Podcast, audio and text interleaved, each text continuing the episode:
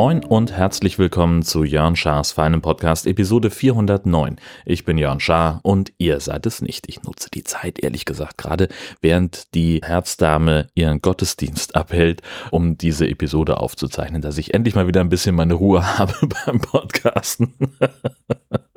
oh Gott, ein Glück, sie hört das nicht.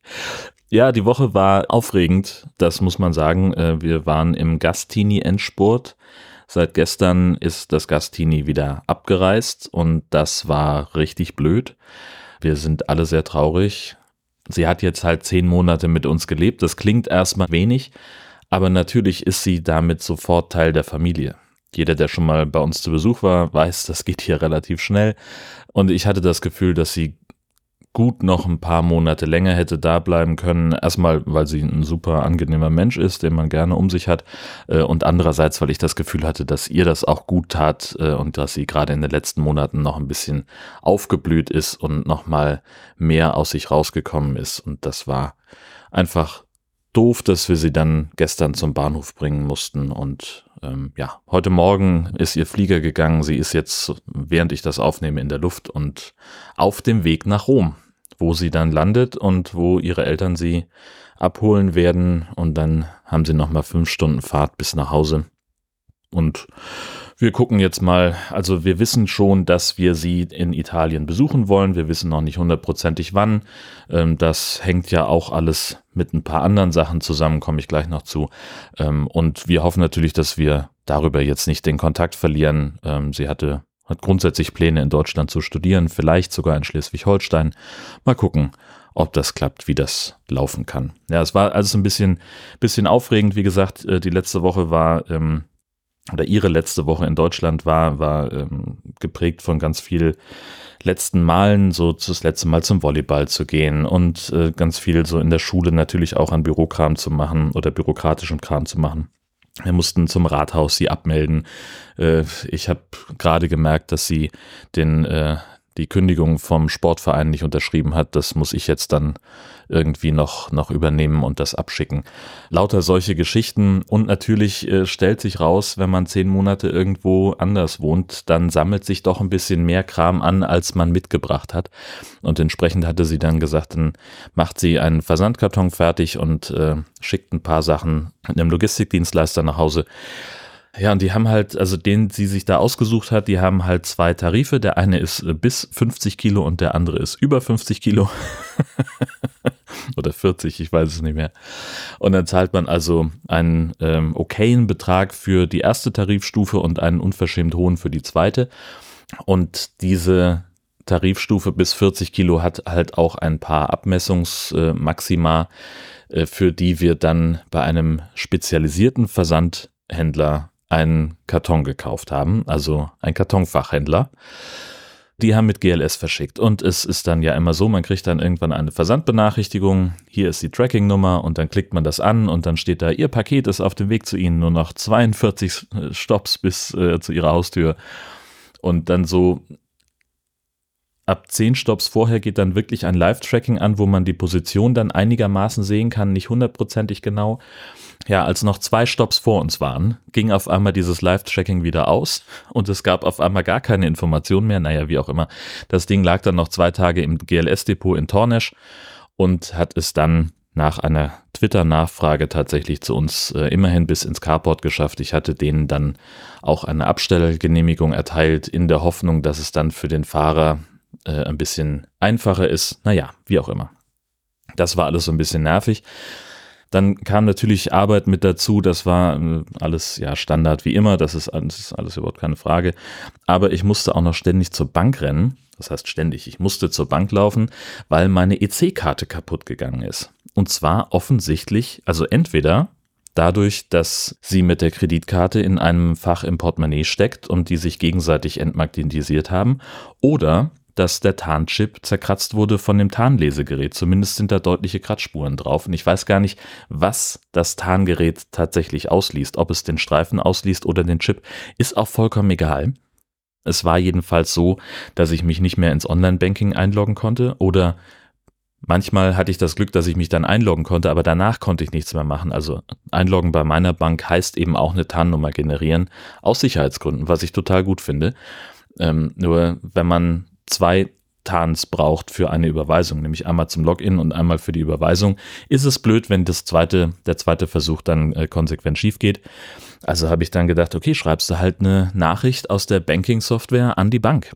Und auch dafür braucht man eine TAN-Nummer und im Nachhinein wäre das sowieso blöd gewesen, weil ich nicht weiß, ob ich mich einloggen kann, weil ich halt zehn Versuche brauche, um so eine scheiß Nummer zu generieren.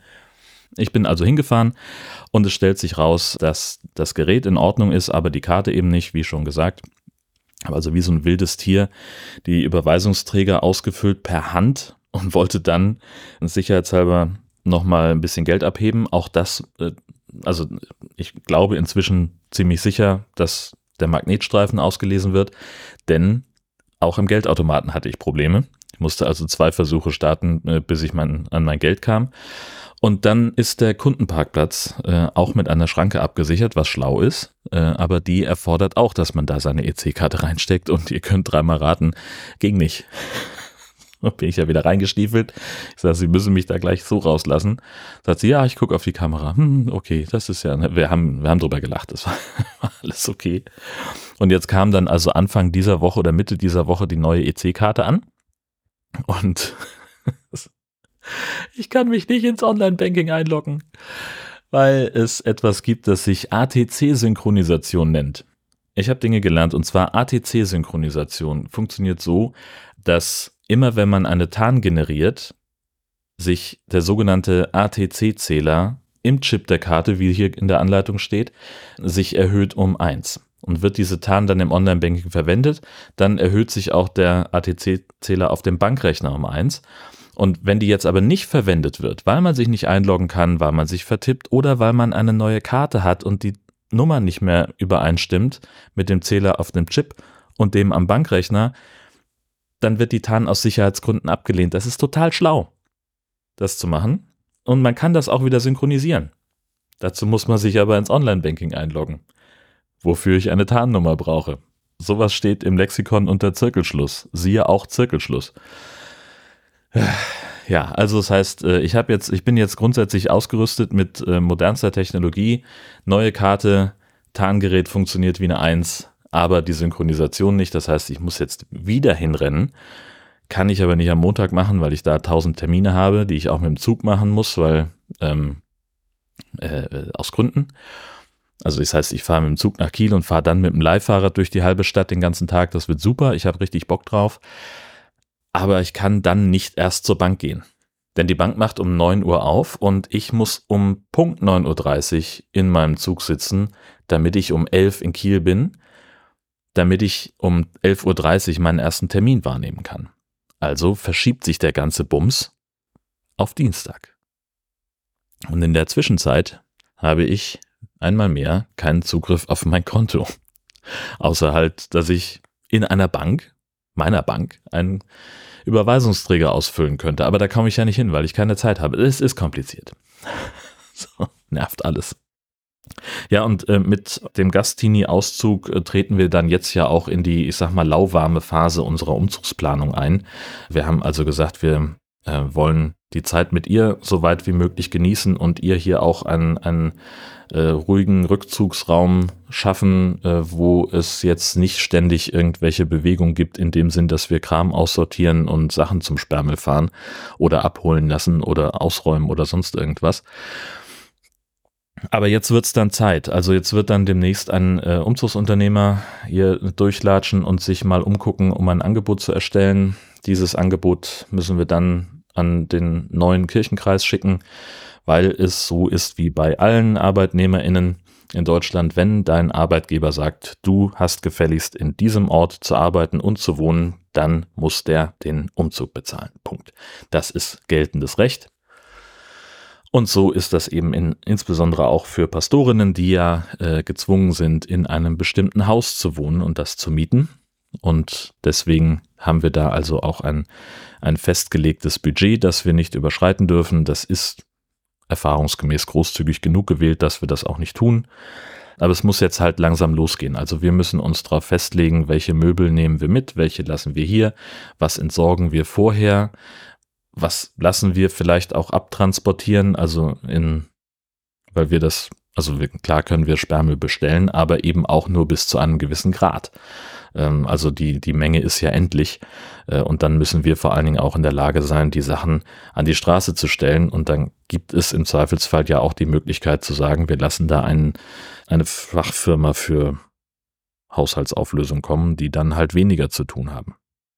Naja, und dieser ganze andere Kram, der eben mit sowas äh, zusammenhängt. Äh, die To-Do-Liste für den Umzug umfasst inzwischen ungefähr 38 Positionen. 39 sehe ich gerade. Äh, die sind zum Teil auch nochmal aufgeteilt in diverse andere, äh, Unteraufgaben. Also wir haben ein bisschen was zu tun und damit fangen wir jetzt dann demnächst an. Stichwort Nerven, Twitter. Alter, hab ich Gefühle dazu. Ähm, Twitter lässt es jetzt nicht mehr zu, dass man ohne eingeloggt zu sein Tweets lesen kann. Und selbst wenn man eingeloggt ist, dann kann man nur eine bestimmte Anzahl von Tweets lesen, bis man in so ein Limit reinläuft und dann gar nichts mehr funktioniert, weil Twitter sich selber DDoSt. Irgendjemand hat äh, bei Mastodon einen Screenshot von Elon Musks Ankündigungstweet gepostet, äh, wo drin stand, äh, sag mir, dass du zu viele Server abgeschaltet hast, ohne mir zu sagen, dass du zu viele Server abgeschaltet hast. Selbst wenn der Bursche nicht durch Server abschalten dafür gesorgt hat, dass der ganze Bums da jetzt nicht mehr funktioniert, dass man dieses Tweet-Limit erreicht, dann hat er spätestens damit ist auch so geil. Hat auch jemand ein schönes, eine schöne Analyse zugemacht. Ich hoffe, ich finde das noch. Hat er halt den Code auch nicht angefasst von Twitter, weil man eben in dieses Tweet-Limit reinläuft, nach, wenn man angemeldet ist, aber keinen blauen Haken hat, sind es jetzt im Moment der Aufnahme 1000 Tweets, die man angucken kann, bevor dieses Limit erreicht ist. Und wenn man aber in dieses Tweet-Limit reinläuft, dann versucht Twitter neue Tweets nachzuladen und zwar mit zehn Anfragen pro Sekunde. Das heißt, das ist im Prinzip ein hausgemachter Distributed Denial of Service Angriff. Also das, ich bin fast gar nicht mehr bei Twitter. Ich habe so zwei, drei Leute, ähm, die ich mag, die ähm, aus Gründen dort bleiben wollen, die sagen, für sie ist äh, Mastodon oder eine andere Plattform keine Option. Und um mit denen in Kontakt zu bleiben, habe ich da noch ein Profil. Außerdem bin ich eben der Meinung, also mein Profil ist ja Schasen auf Twitter und da steht eben auch fett drin, dass ich der Landeskorrespondent fürs Deutschlandradio bin. Wenn ich jetzt meinen Account dort lösche, dann wird nach ein paar Monaten dieser Benutzername wieder freigegeben und ich hätte ein Problem damit, wenn sich im Internet, in der Plattform, wo ich fast 15 Jahre mich rumtreibe, sich jemand als ich ausgibt, noch schlimmer als der Landeskorrespondent für Schleswig-Holstein des Deutschlandradios. Entsprechend werde ich mein Konto dort auch nicht löschen, solange es irgendwie geht. Aber meine Aktivitäten haben sich halt komplett nach Mastodon verlagert, weil es da halt einfacher ist. Um wieder den, den Bogen zurückzumachen zu dem, zu dem Anfang des Ganzen, wenn man nicht bei Twitter eingeloggt ist, kann man keine Tweets mehr sehen. Das bedeutet, dass Seiten wie twitterperlen.de zum Beispiel gerade ihr Geschäftsmodell verlieren das äh, stört mich nur so halb. Aber auch in meinem Blog gibt es halt, seitdem ich bei Twitter bin, immer mal wieder eingebettete Tweets oder Links zu Tweets. Und die suche ich jetzt nach der Reihe raus und lösche die Artikel, weil es einfach auch sieht auch scheiße aus. Also ganz ehrlich, man kann die Tweets eingebettet nicht mehr lesen, dann wird halt nur der Text angezeigt mit einem Link zum Tweet. Jemand, der nicht bei Twitter ist, kann damit dann nichts mehr anfangen. Deswegen kommt das alles weg. Man sollte sowieso viel regelmäßiger seinen alten Kram löschen. Deswegen lasse ich bei Mastodon meine Postings auch nur maximal einen Monat stehen. Von Twitter lernen heißt Siegen lernen. ja, unabhängig davon, das ist meines Erachtens äh, dann ein weiterer Sargnagel für diese Plattform. Also ich bin inzwischen davon überzeugt, dass Musk Twitter nur deswegen gekauft hat, um Twitter kaputt zu machen. Denn nichts von dem, was er da tut, ist irgendwie geeignet, das Ding nachhaltig auf irgendwelche wirtschaftlichen Füße zu stellen. Im Gegenteil, da geht einfach nur noch der Bach runter. So. Und damit sind wir auch schon fast am Ende. Noch der kurze Hinweis, es gibt eine neue Episode vom Podjournal. Da musste ich mich ein bisschen am Riemen reißen, nicht schon Mitte des Monats zu produzieren, denn diesen Monat hatte ich schon am 12. Juni genug Meldungen für eine Ausgabe. Dann wären es sozusagen zwei geworden. Ich habe wirklich drüber nachgedacht, aber ich wusste auch nicht, wie sich der Monat weiterentwickelt. Und das war am Ende auch schlau, weil dann so ab Mitte des Monats nicht mehr wahnsinnig viel nachkam. Aber gerade dieses Thema ChatGPT, produzierte Shownotes über Auphonic, äh, das hat, äh, hat ein bisschen was in mir ausgelöst. In erster Linie einen Denkprozess, äh, ob ich nicht irgendwann mal äh, überlegen sollte, so Deep Dive-Geschichten zu machen. Und äh, dafür ist aber Podjournal eigentlich nicht das richtige Format.